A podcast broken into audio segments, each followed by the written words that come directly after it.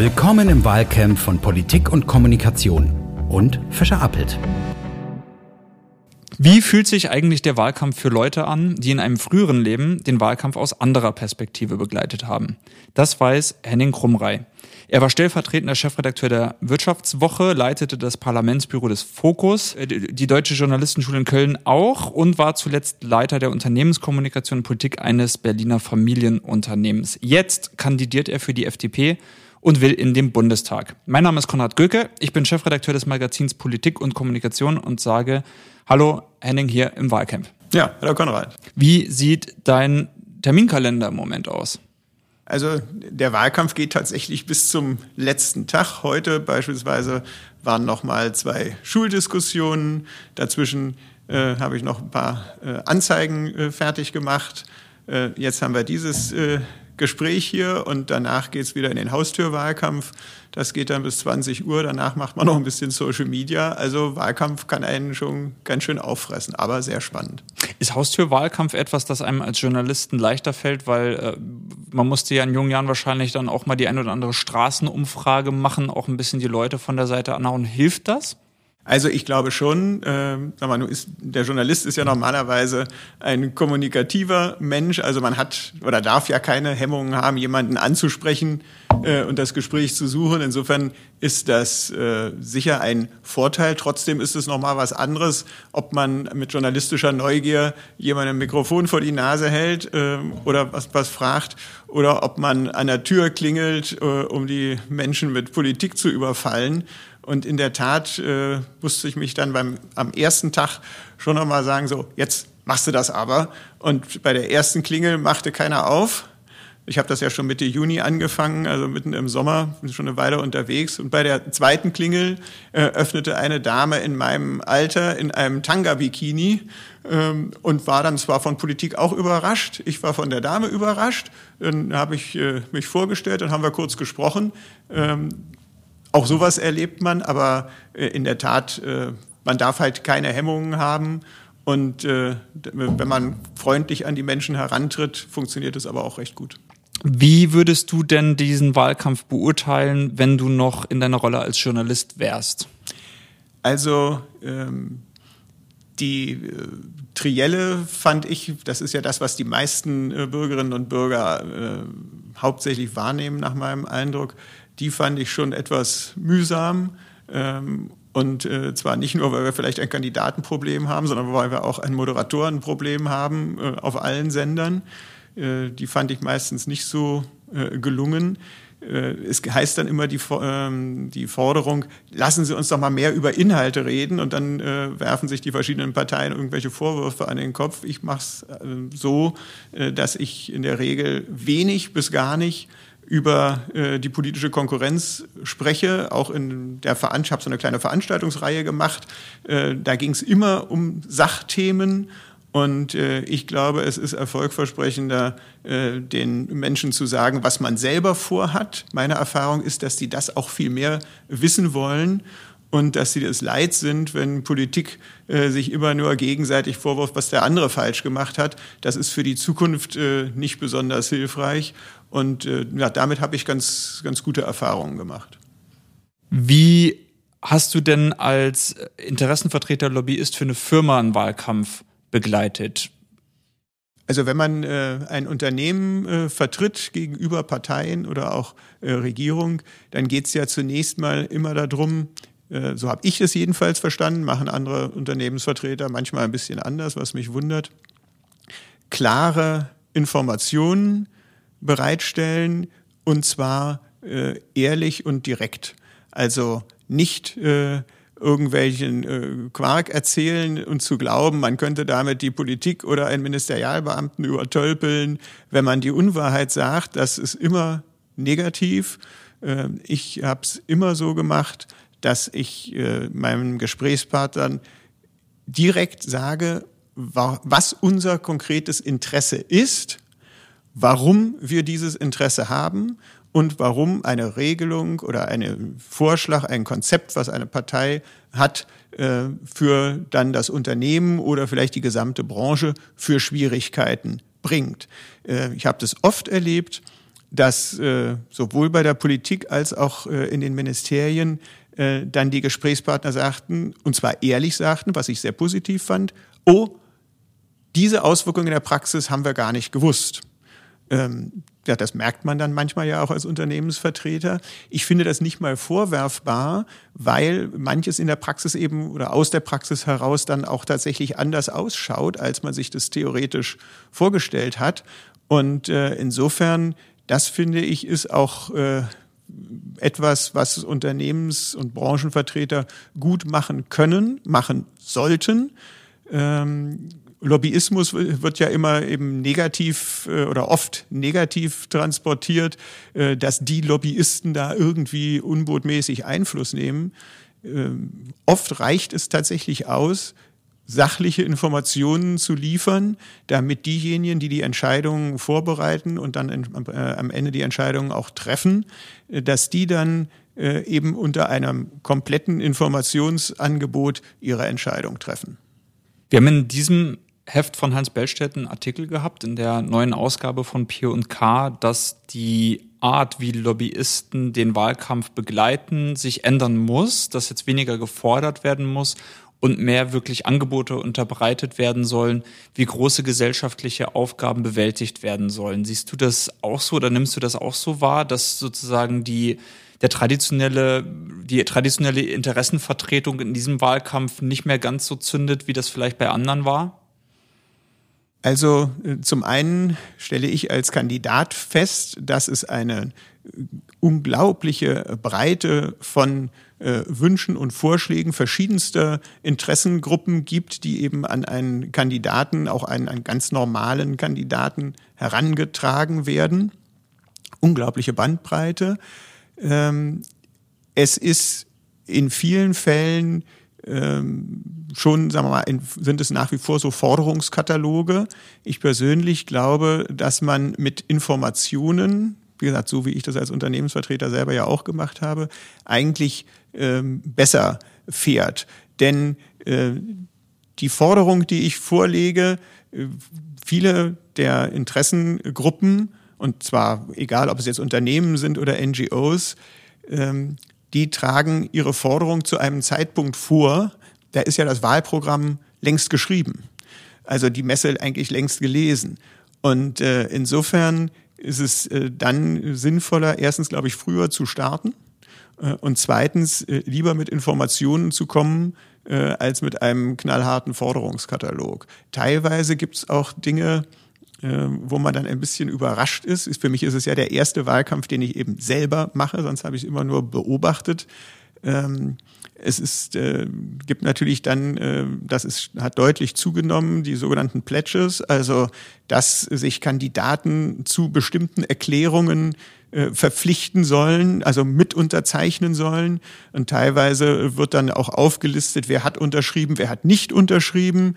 Ähm, da wird, finde ich, in einer Form Druck ausgeübt, die ich äh, bei dem einen oder anderen Thema dann schon etwas problematisch finde. Also nach dem Motto, äh, wer da jetzt nicht alle unsere Forderungen unterschrieben hat, der ist per se mit seiner Partei unwählbar. Ähm, das wird dann wiederum teilweise äh, mal, der differenzierten Betrachtung von Problemen nicht mehr gerecht. Ist ja auch nicht ganz vereinbar mit der freien Ausübung des Mandats, würde ich jetzt. Das kommt dazu. Behaupten, ja. Was ist denn der journalistische Blick auf den jetzigen Wahlkampf? Ist der unterscheidet der sich deutlich von den anderen Wahlkämpfen, die du als Journalist auch mhm. mit begleitet hast? Was ist genau anders? Also zu deiner Rolle als Politiker kommen wir dann auch noch. Ich würde gerne den journalistischen Blick mhm. noch kurz erfahren. Also ähm, was in diesem Wahlkampf, äh, finde ich, sehr auffällig ist, die Kurzlebigkeit von Trends und dass einzelne, äh, einzelne Begebenheiten sozusagen äh, einen Trend abbrechen lassen oder neu starten. Also Beispiel, ähm, Frau Baerbock in einem enormen Höhenflug, dann kam das Thema Lebenslauf und Buch und damit war es zu Ende. Und ähm, das nächste Beispiel, Armin Laschet, die Union dümpelte so ein bisschen vor sich hin, dann wurde er als äh, Kanzlerkandidat ausgerufen, dann ging die Union gleich ein paar Prozentpunkte hoch, dann kam dieses Lachen in der Flut, was unschön war. Es war erstens unschön, es war auch unprofessionell. Da würde ich trotzdem sagen, kann aber passieren. Aber das war der Kipppunkt und danach ist Armin Laschet abgeschmiert, weil die Leute dann gesagt haben, naja, wer sich so verhält, der, kann man, der ist ja gar nicht kanzlertauglich. Danach wurde jedes Wort von ihm auf die Goldwaage gelegt. Teilweise wurden ja dann auch äh, einzelne Sätze bei ihm so zurechtgeschnitten äh, vom politischen Gegner, dass äh, im Prinzip gar nicht mehr das äh, wiedergegeben wurde, was er tatsächlich gesagt hatte. Fand ich dann auch ein bisschen unkorrekt äh, vorsichtig ausgedrückt. Aber damit, äh, mit diesem Lachen, man kann es an dieser einen Szene festmachen. Danach war der Aufwärtstrend und das Ansehen äh, von Laschet ruiniert. Der Einzige, dem äh, das erstaunlicherweise nicht passiert ist, ist eben Olaf Scholz, ähm, bei der ja nun doch eine ganze Reihe von Skandalen an der Hacke hat. Aber trotzdem äh, tut das seiner Popularität keinen Abbruch. Sicherlich profitierte eben auch ein bisschen davon, dass die beiden anderen Kandidaten schon vorher ähm, durch diese beiden Beispiele oder Knickpunkte, die ich gerade genannt hatte, eben auf dem absteigenden Ast war, sodass dann viele Leute sagen, na ja, jetzt bleibt uns ja nur noch Herr Scholz. Ja, wobei aber eben Wirecard und Cum-Ex und so weiter und dass er sich im Untersuchungsausschuss in Hamburg nicht erinnern konnte. Ich würde sagen, er hat den Ausschuss belogen, äh, denn dass man sich nicht erinnert, was man äh, mit dem Chef eines wichtigen Bankhauses ähm, besprochen hat, halte ich für undenkbar. Und wenn er sich daran tatsächlich nicht erinnern könnte, dann wäre er, jetzt kommt mal eine kleine Polemik gegen einen politischen Mitbewerber, wenn er sich da wirklich nicht erinnern könnte, dann ist natürlich das Argument, Herr Scholz ist der erfahrenste äh, Bewerber von den dreien, äh, eigentlich hinfällig, denn wenn ich mich an nichts erinnern kann, dann nutzt mir auch meine Erfahrung nichts. Also von daher, äh, das fand ich äh, bemerkenswert, dass er als einziger äh, mit Problemen, die mindestens so groß sind wie die von den beiden anderen, ungeschoren da durchkommt. Ja, kleine Polemiken nehmen wir natürlich immer gerne mit. Da bin ich äh, immer noch Bild am Sonntag geprägt und schnalze mit der Zunge. Ich würde tatsächlich aber auch noch mal gerne fragen für die Gründe, warum die Skandale von Olaf Scholz nicht ziehen. Jetzt nochmal aus vom, vom ehemaligen Vizechefredakteur der Wirtschaftswoche, der das wahrscheinlich besser versteht als andere. Was ist da los? Warum zündet das nicht gegen Olaf Scholz? Also das eine ist, es sind schon ein bisschen kompliziertere Themen. Also Cum-Ex ist kompliziert, klingt auch schon komisch. Äh, Wirecard und äh, Aktienbörse ist auch äh, ein Thema, was viele Menschen nicht interessiert, weil sie äh, Börse per se für undurchschaubar halten. Viele haben ja dann auch in der Vergangenheit mal schlechte Erfahrungen an der Börse gemacht, wo es dann eher vielleicht auch die Reaktion ist, tja Gott, da haben die Leute halt auf Wirecard gesetzt, Pech gehabt. Da kommt halt dabei raus, wenn man spekuliert. So wird das ja dann oft äh, empfunden. Das sind, glaube ich, äh, die, äh, die beiden sachlichen Punkte. Und eben, was ich eben schon sagte, ähm, er ist dadurch, dass die beiden anderen schon vorher in Misskredit geraten waren, als einziger dann übrig geblieben. Und hinzu kommt, dass die SPD eine ziemlich clevere Kampagne macht. Also jetzt Kampagne nicht im negativen Sinne, sondern die Wahlkampagne, die Wahlkampfführung der SPD ist eine der professionelleren. Jetzt noch die Frage, warum Politik? Nach so einer erfolgreichen Karriere, warum war dann der Punkt gekommen, dass du gesagt hast, so jetzt muss ich, ich muss in den Bundestag. Warum musst du in den Bundestag? Also müssen ist ja nicht gesagt, aber möchten wollen wir schon. Äh, der Ausgangspunkt ist eigentlich äh, gewesen, dass ich mich äh, in den letzten zwei, drei Jahren immer wieder darüber geärgert habe, dass manches in unserem Land äh, nach meinem Gefühl in die falsche Richtung läuft. Ein ganz großer Anteil ist dabei das Thema Generationengerechtigkeit, was ja äh, viele Themen umfasst. Also für mich ist dieses Thema Generationengerechtigkeit das Oberthema und da gehört der äh, Kampf gegen den Klimawandel dazu, weil das äh, die Lebensbedingungen für nachfolgende Generationen auf der Erde nun massiv gefährdet. Da gehören aber auch Themen zu wie Bildung, weil wenn wir den äh, Kindern und Jugendlichen keine vernünftige Bildung äh, ermöglichen durch gut ausgestattete Schulen und was alles dazugehört, dann sind ihre Entfaltungsmöglichkeiten für die Zukunft eben stark beschnitten.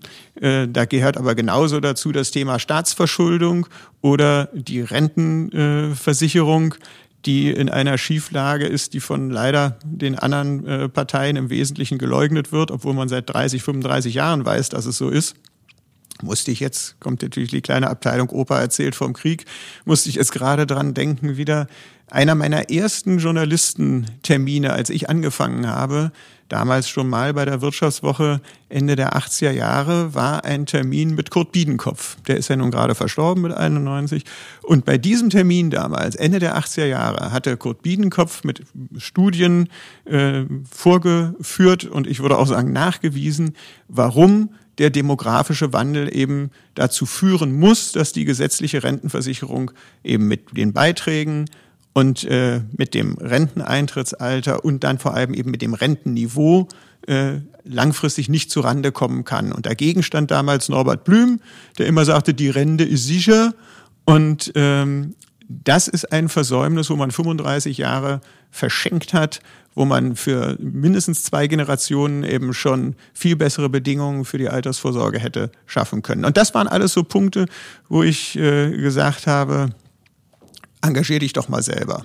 Als ich äh, als Journalist war ich nie in einer Partei, weil ich das nicht äh, passend fand, wenn man äh, Politik und insbesondere eben auch Parteien beobachtet, dann selber Mitglied einer Partei zu sein. Aber als ich dann mit dem Journalismus aufgehört hatte, habe ich gesagt, jetzt kannst du dich mal politisch engagieren. Und jetzt eben so vor äh, in den letzten zwei, drei Jahren habe ich gesagt, Mensch, kannst du nicht mal irgendwas auch selber tun?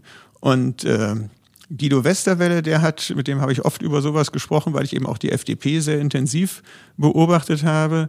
Wenn wir dann irgendwie in Streit gerieten über irgendwelche politischen Fragen oder ich da, ähm, wie der Journalist ja so ist, dann immer alles Negative da rausgesucht äh, äh und aufgespießt hat, der sagte dann immer, na jetzt äh, hör doch mal auf, hier immer rumzumeckern, komm doch mal runter von der Tribüne und geh doch mal selber aufs Spielfeld. Erstens siehst du dann mal, wie das ist und zweitens, wenn dir da hier so viel nicht passt, dann machst du das selber besser.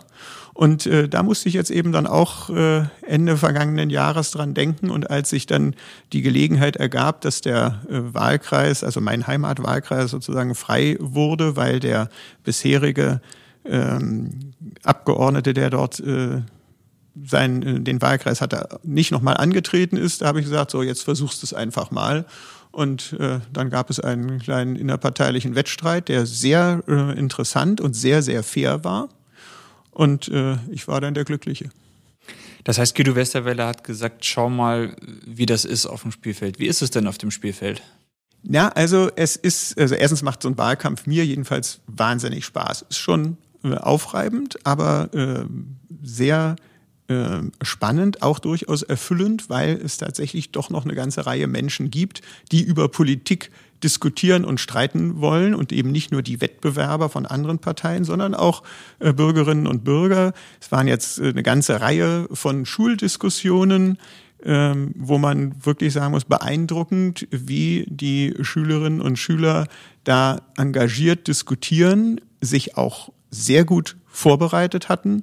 Das waren jetzt äh, oft natürlich dann die Politikleistungskurse beispielsweise, die das dann äh, insbesondere vorbereiten und machen, organisieren. Aber äh, das waren Fragen und auch von der Art der Gesprächsführung. Da würde ich vorschlagen, dass die Moderatoren der Trielle da nochmal äh, ein kleines Praktikum machen. Äh, das war nämlich sehr viel stringenter und, äh, glaube ich, auch für alle Zuhörer leichter und äh, besser aufzunehmen, als das in so einem äh, Fernsehshow-Kampf dann äh, der Fall ist. Und äh, ich stelle fest, äh, dass die meisten Leute, wenn man sie dann beispielsweise eben auch an der Haustür auf Politik anspricht, nicht sofort sagen, um Gottes Willen, äh, lassen Sie mich bloß mit Politik in Ruhe. Äh, und viele sich tatsächlich freuen, dass die Politik oder dass jedenfalls der Kandidat äh, dann sich die Mühe macht und da auch an der Haustür klingeln, die das gar nicht als Belästigung empfinden, sondern eher sagen, danke, dass Sie das gemacht haben, das lese ich mir jetzt mal durch. Äh, bei vielen hatte ich schon den Eindruck, äh, dass die sich zwar mit Politik ganz gern befassen würden, aber dann vielleicht doch irgendwie der Anstoß noch nicht so da ist. Und wenn man dann da an der Tür steht, äh, viele kommen dann auch sofort mit einer Frage und sagen, ah, ist gut, dass Sie da sind. Jetzt will ich aber wissen, wie wollen Sie das denn eigentlich alles finanzieren? So. Und dann ist man in einem spannenden Gespräch. Jetzt ist natürlich der Weg von einem ehemaligen Journalisten für die Wirtschaftswoche hin zur FDP nicht so ein besonderer Schocker. Muss es denn die FDP sein oder hätte es auch eine andere Partei sein können? Also ähm, es konnte am Ende nur die FDP sein. Warum ist das so? Äh, erstens, ich habe ja nun also in meiner Zeit als Journalist 27 Jahre lang alle Parteien beobachtet. Ich war bei allen Parteien, auf vielen Parteitagen, habe ja mit vielen Politikern aus allen Parteien äh, diskutiert, Interviews gemacht. Ähm, von daher äh, würde ich sagen, kenne ich die Parteien eigentlich alle oder habe ich sie alle ganz gut und sehr intensiv kennengelernt. Und äh, dann war es in der Tat so, dass sowohl das Thema äh, persönliche Freiheit nicht nur von meinem Empfinden her, sondern von meiner äh, Überzeugung her, dass eigentlich dieses Thema persönliche Freiheit, Entscheidungsmöglichkeiten für alle eigentlich eine gute Lösung ist. Und das Zweite ist, ich bin von Hause aus Volkswirt, also habe Volkswirtschaft und Politik studiert.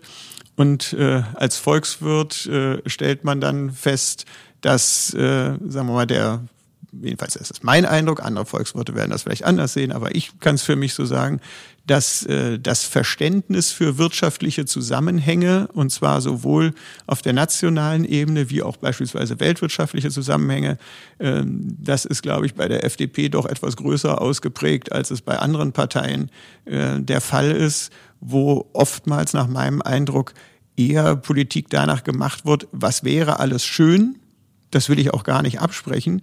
Aber es hat dann manchmal mit den Bedingungen, äh, die beispielsweise der Weltmarkt zu bieten hat, dann nicht so viel zu tun. Und da ist, glaube ich, die FDP ein bisschen realistischer.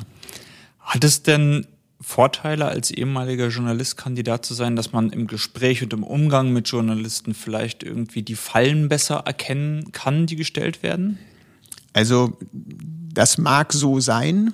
Äh, ich würde das jetzt allerdings mal nicht als äh, Gesetzmäßigkeit ähm, sagen, denn ich glaube, niemand ist davor gefeit, dass man entweder irgendwie mal äh, was Dusseliges sagt oder was Missverständliches sagt oder mal was verwechselt. Also es vielleicht passiert es etwas seltener, dass man ähm, eine, eine Falle übersieht oder irgendwo in einen Fettnapf tritt.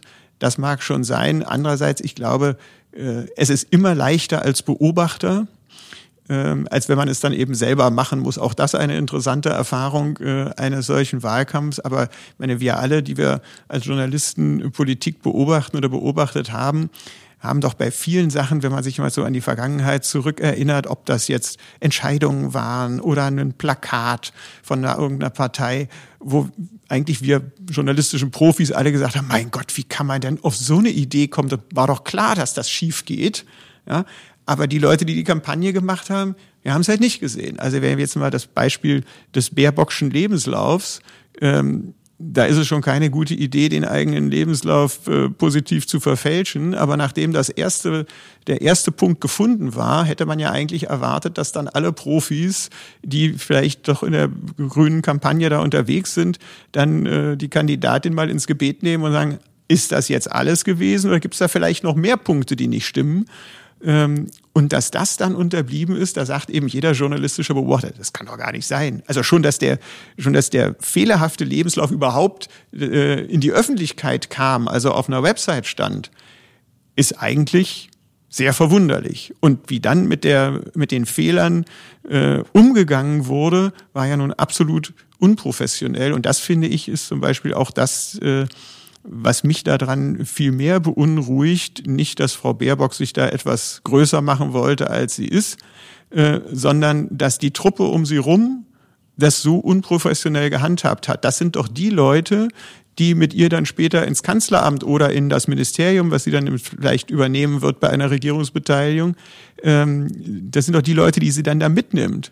Und wenn ich mir vorstelle, dass ein Ministerium äh, mit einem so unprofessionellen Team da bestückt wird, das finde ich dann eher als Staatsbürger bedenklich, gar nicht jetzt mal parteipolitisch betrachtet. Mit welcher Frage würde denn der Journalist Krumrei den Kandidaten Krumrei in Bedrängnis bringen? Puh. Ich bin ja auch voll, ich lasse die anderen Leute immer die Arbeit für mich machen. ja, das ist ja völlig, äh, ist ja völlig legitim. Puh. Na, vielleicht eher mit so einer, äh, mit äh, persönlichen Fragen im Sinne von, Ihnen ist Familienpolitik wichtig, haben Sie sich früher eigentlich genug um Ihre Kinder gekümmert? Haben Sie? Sowas. Natürlich nicht. Also natürlich muss ich heute rückblickend sagen, leider ähm, habe ich auch viel versäumt. Das ist das Einzige, was ich äh, in meinem Leben wirklich bereue. Kann man das mit Politik wieder gut machen? Ähm, naja, das klingt jetzt so, als äh, würde ich Politik machen, damit es meinen Kindern besser geht. Das, äh, sowas finde ich immer äh, gefährlich, um nicht zu sagen. Das ist ja eine Argumentationslinie, die wir hören in Kanzlertriellen. Äh, ja, aber äh, wie gesagt, das, äh, das Ziel kann doch nicht sein, ich will mich jetzt in der Politik äh, engagieren, äh, wie gesagt, damit es meinen Kindern besser geht. Wäre ja so, als wenn man sagt, dann, und dann sorge ich dafür, dass genau die Konstellation, die meine Familie trifft, eine dolle Subvention kriegt. Das kann ja nicht der Antrieb für Politik sein. Aber ähm, es ist, ich glaube schon, dass jemand, der äh, Kinder hat, vielleicht zum Beispiel für eben so ein Thema wie Generationengerechtigkeit doch nochmal einen anderen Blick hat, was kein Vorwurf ist gegen äh, Kinderlose. Aber natürlich, Karl Marx hat ja mal gesagt, das Sein bestimmt das Bewusstsein. Natürlich äh, sieht man äh, das Thema, gibt es eigentlich genügend Wohnungen für junge Familien, äh, nochmal anders, wenn man das nicht vom Hörensagen äh, berichtet bekommt, sondern wenn man das bei der eigenen Familie, also bei den eigenen Kindern mitverfolgen kann, dass das nicht so einfach ist. Oder Vereinbarkeit Familie und Beruf. Oder ähm, wie kann ich eigentlich mich der Frage nähern, möchte ich eine Familie gründen, äh, wenn ich immer nur befristete Arbeitsverträge habe? Äh, von daher ist, also spielt das dann schon noch eine Rolle. Was sagt eigentlich ein Arbeitgeber, wenn man als Angestellter kommt und sagt, passt auf, ich bin vielleicht nächstes Jahr nicht mehr da, ich kandidiere für den Bundestag? Ja, das, äh, sagen wir mal, ähm, war in der Tat äh, eine interessante äh, Reaktion, weil das habe ich jetzt mal als Kompliment für mich genommen, meine Chefs äh, gesagt haben, also die Eigentümer des Familienunternehmens, äh, naja, wollen wir mal hoffen, dass es nicht klappt, weil wir ihn doch gerne behalten würden. Das fand ich nett. Äh, andererseits äh, war ich äh, erfreut, äh, dass die beiden Eigentümer gesagt haben, naja, wenn sie das machen wollen, dann machen sie das halt. Ähm, wir waren uns einig, dass es nicht zu irgendeiner Verquickung kommen darf. Also ich habe jetzt auch die letzten Wochen äh, hier vor der Wahl äh, meinen Jahresurlaub genommen, damit ich eben das sauber trennen kann, äh, das Unternehmen, meine Arbeit für das Unternehmen und jetzt eben den Wahlkampf. Aber ähm, da meine Eigentümer ja auch, sagen wir mal, selber in Institutionen äh, ehrenamtlich äh, viel für die Allgemeinheit getan haben, hatten sie auch Verständnis dafür, äh, dass ich das jetzt auch mal versuche. Und das, da bin ich den beiden auch sehr dankbar. Ist es eigentlich ein Wahlkampfgeschenk für andere Parteien, als Interessenvertreter in die Politik zu wechseln, weil man kann daraus ja sehr einfach äh, einen billigen Vorwurf stricken? Also das äh, könnte man vielleicht. Aber das hat äh, bisher keiner meiner Wettbewerber gemacht, was ich auch äh, in Ordnung, also positiv vermerkt habe, äh, dass sagen wir, diese billige Geschichte da nicht äh, versucht wurde. Ähm, nun ist es andererseits so, dass ich als Unternehmensvertreter ja auch äh, vielfältige Kontakte zu den verschiedenen Parteien habe.